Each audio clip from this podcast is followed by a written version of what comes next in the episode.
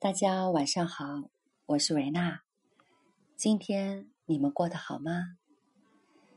今天想和大家分享的话题是寂寞的时光。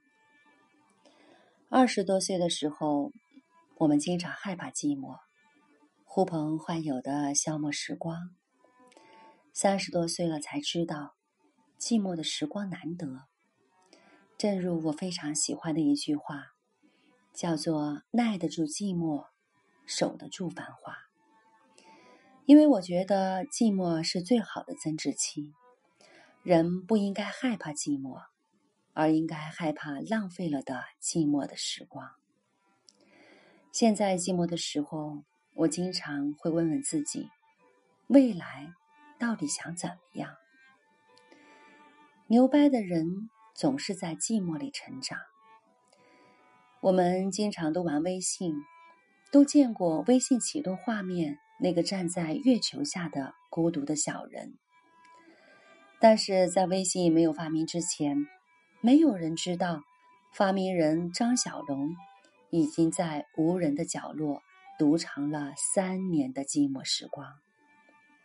没有人会知道，微信发明前那个蜗居在广州的张小龙不会讲粤语。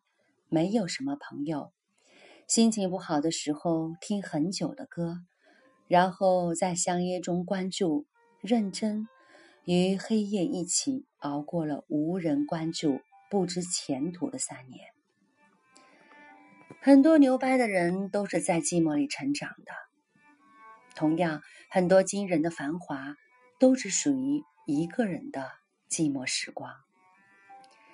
有时候，我常常会想。那些厉害的人究竟厉害在什么地方呢？其实，我觉得他们不过就是在我们挥霍寂寞的时候拥抱寂寞而已。有一个词叫做“荒野无灯”，如同我们每一个人都会在某个阶段被丢进一个荒无人烟的野地。在那片无边无际的黑暗里，或许只有大地、苍穹和一个自己。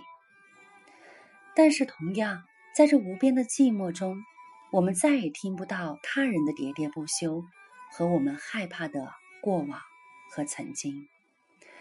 于是，我们开始冷静下来，沉下心，跟自己对话，质问生命的真意。我想，寂寞是生命温情的赐予，有一种默默的奢华。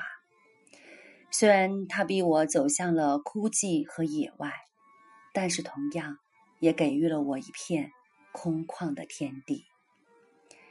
所以，把一句话送给大家：繁华时你属于他人，只有寂寞的时光里，你才属于自己。所以，亲爱的好朋友们，我们不要再害怕寂寞，也不要再挥霍这份稀有。我们要珍惜一个人的日子，珍惜独处的时光，抓住寂寞的增值期，因为美好的未来会在寂寞的尽头等着你。祝福大家，晚安。